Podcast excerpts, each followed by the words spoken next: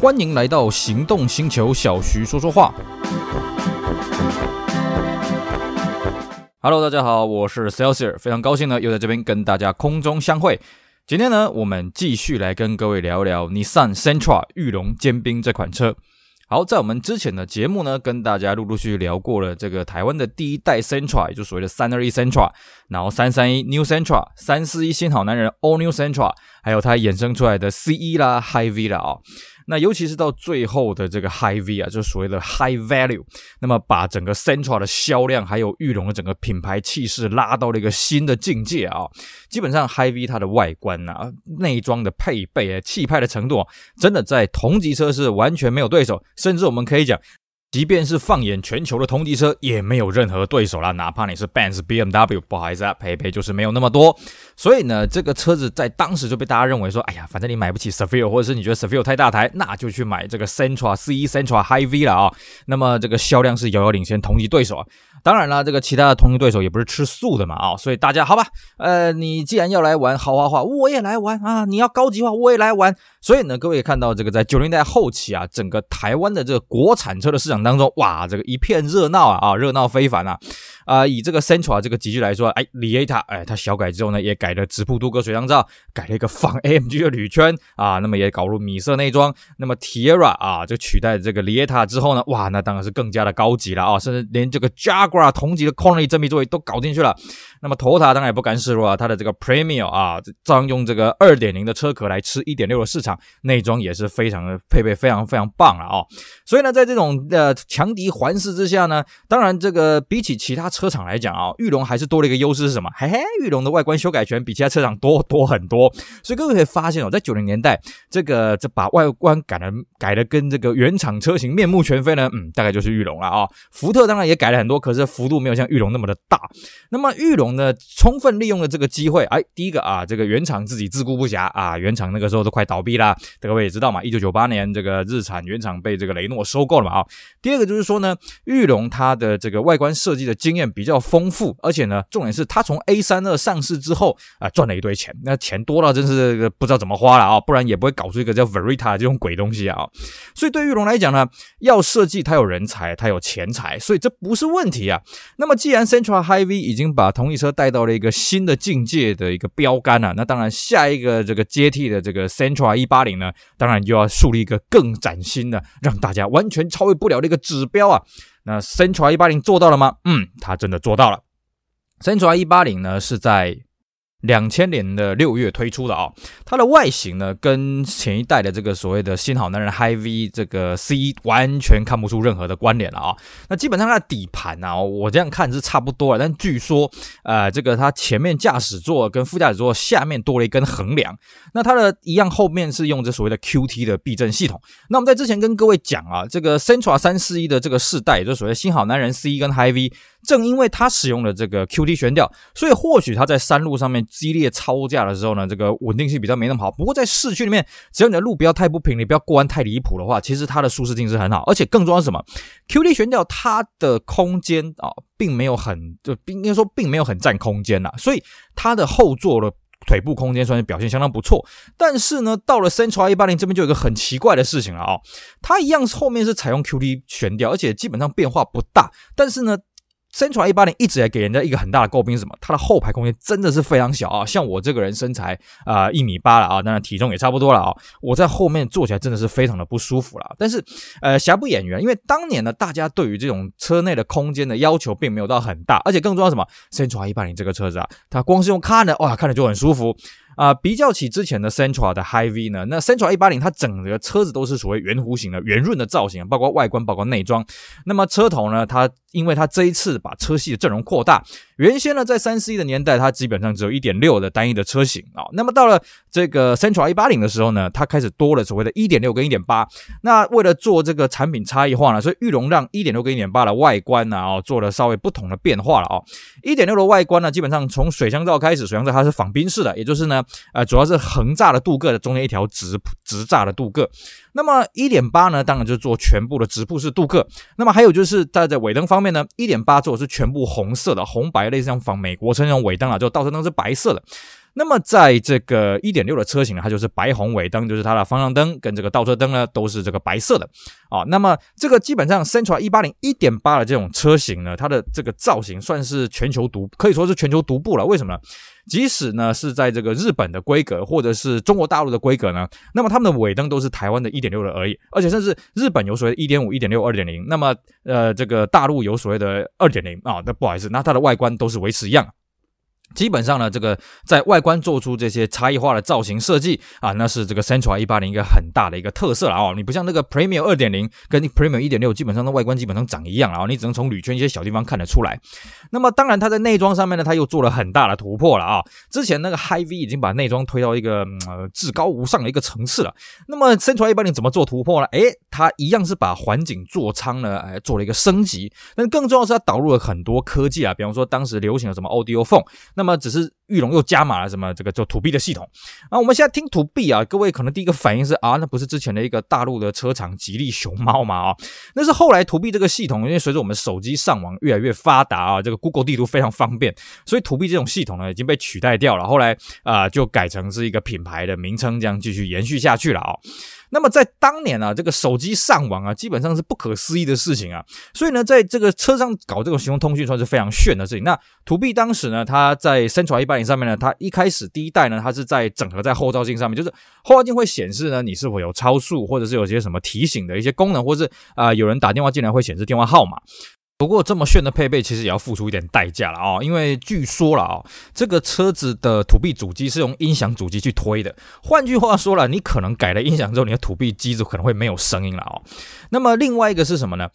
传一八零还多了方向盘控制键啊，就是方向盘可以控制音响的音量。那么还有这个恒温空调以及。HUD 啊啊、哦，这个抬头显示器啊，这个都是同一车当时让人家瞠目结舌的东西啊。再加上我刚刚讲了，它的外形呢设计比较圆润，所以其实它吸引了当时很多女性的青睐，因为会让人家觉得它这个车子看起来很 fashion 哦，不像那个之前我们讲的三四一的这个新好男人看起来啊、有点土气了、哦。那么到了这个 Sentra C、Sentra Hy-V 看起来很高级，可是你不会把它跟这个流行时尚画上等号。可是 Central 一八零它的外形，我坦白讲，设计感是很棒的了、哦。那么在裕隆的规话上面来讲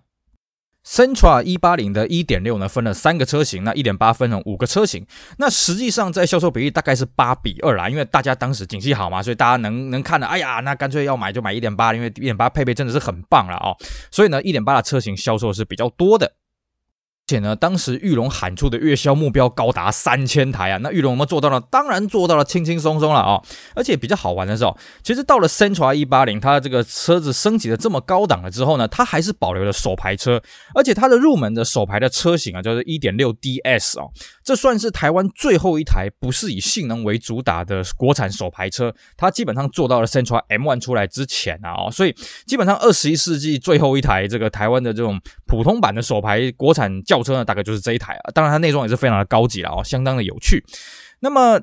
它这颗一点六引擎啊，我觉得设计的有点怪怪的，怎么讲呢？以前我自己在开这个 Sentra C 手排的时候，我觉得哎呀，这个引擎的动力衔接的很顺畅啊。可是呢，后来我在开这个 Sentra 一八零的一点六 DS，我发现那个很奇怪的事情，就是说它市区不好开，为什么？它动力啊，它的。大概要到两三千转的时候才会出来。换句话说，这个车在开高速的时候很好开，在开上坡的时候超好开。可是，在市区的时候，你必须把转速拉高了啊！我不太清楚是裕隆当时他为什么这样的设定。好，那么。Sentra 一八年，我们刚刚讲，它一开始啊定的这个月销目标是三千台，然后轻松达成了。可是好景不长啊，为什么？因为史上最强的对手出现了啊，就是 Corolla Altis。我们都知道啊，Corolla Altis 在二零零一年出来之后呢，就是雄霸这个同一车销售冠军，一直到现在啊。我们节目录制现在，也就是他他已经雄霸了二十年了，哇，完全没有被撼动啊。所以呢，Sentra 一开始它虽然达到了月销三千的目标呢，可是到二零零一年呢，哎呀，不好意思啊，这个销量就腰斩了啊。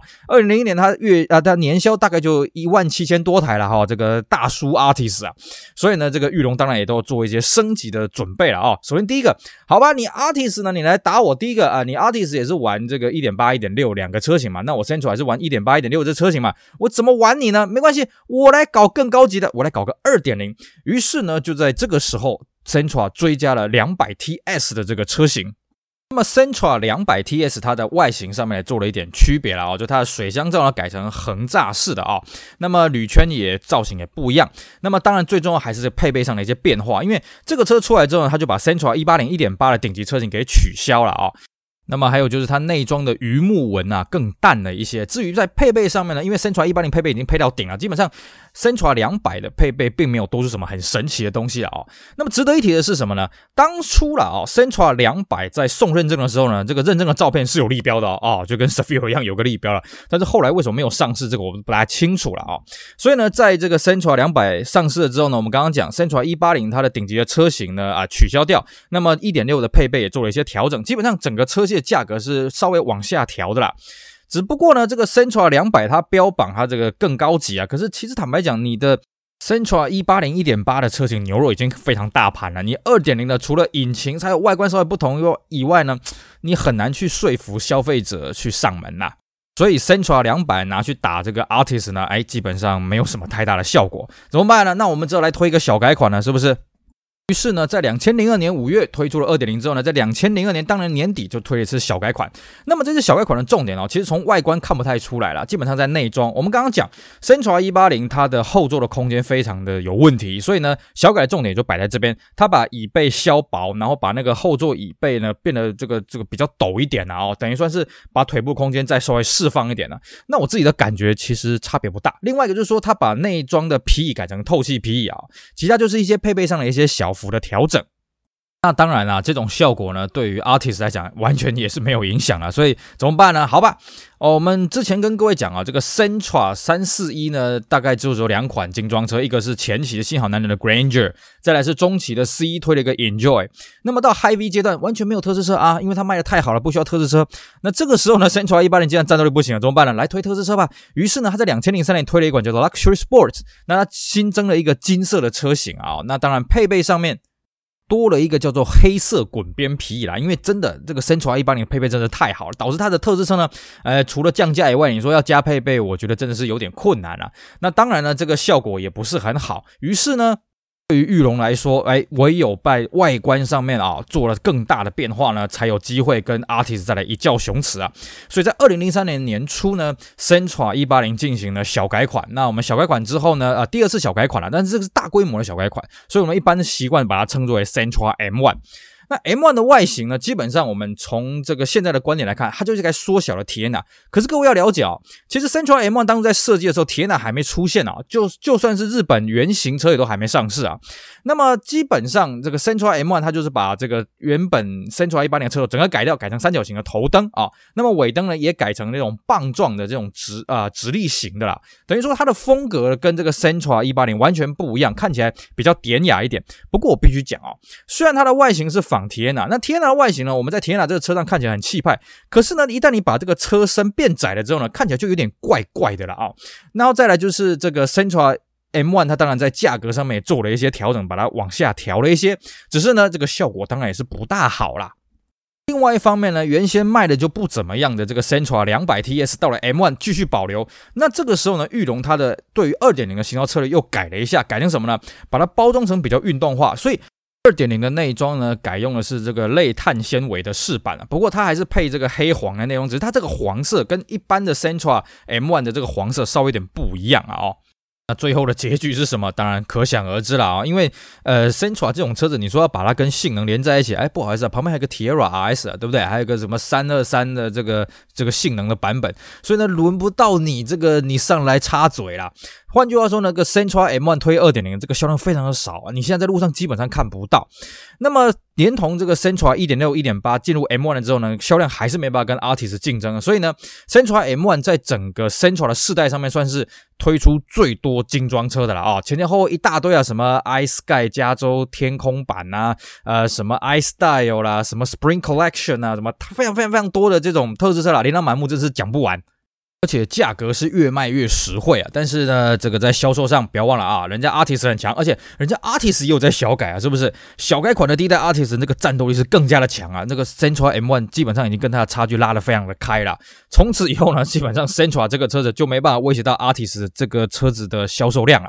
那么 Central M1 呢，最后只好这样子，好吧，那就摆烂嘛，就等到这个 Super Central 出来再来想办法吧。好，以上呢就是我们今天跟大家聊的这个 Centra 一八零到 Centra M1 的故事啊。基本上呢，从 Centra 一八零到 M1 就是一个由极盛转衰的一个关键啊。Sentra 一八零在一开始 Artist 还没上市的时候，享受过一段非常美好的时光。可是呢，Artist 上市之后呢，啊哈，再也回不去了啊。那么到了 M1 呢，他想要力挽狂澜。我们看得出，玉龙其实做了很多的努力，但是没有办法，因为 Artis 的产品力真的是太强了。然后和泰的产品气势呢，也带动起来，连同这个 Cefiro 也被 Camry 挤下这个冠军宝座，一直到 Tiana 啊卖了一半，忽然哎拿到这个销售冠军了啊！这个玉龙，我觉得他应该也认为这这有点有点不可思议啊。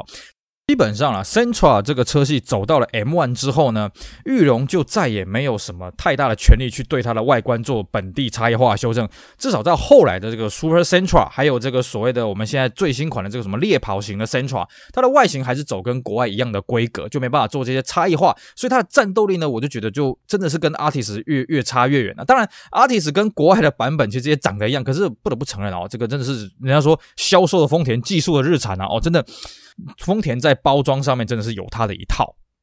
那么这边就是我们跟大家介绍 Sentra 这个车系，从 B 十二啊、三三二一啊、三三一、三四一到这个 Sentra 一八零 Sentra M1 的这一段的故事啊。那么希望大家呢会透过我们这段的音频档案啊，来回味当年 Sentra 的这些风华的岁月啊，这个最风光的 Sentra Hy-V Sentra 一八零。我是 Celsius，非常感谢各位今天的收听，也希望大家继续支持我们其他精彩的音频节目。我们下回再聊喽，拜拜。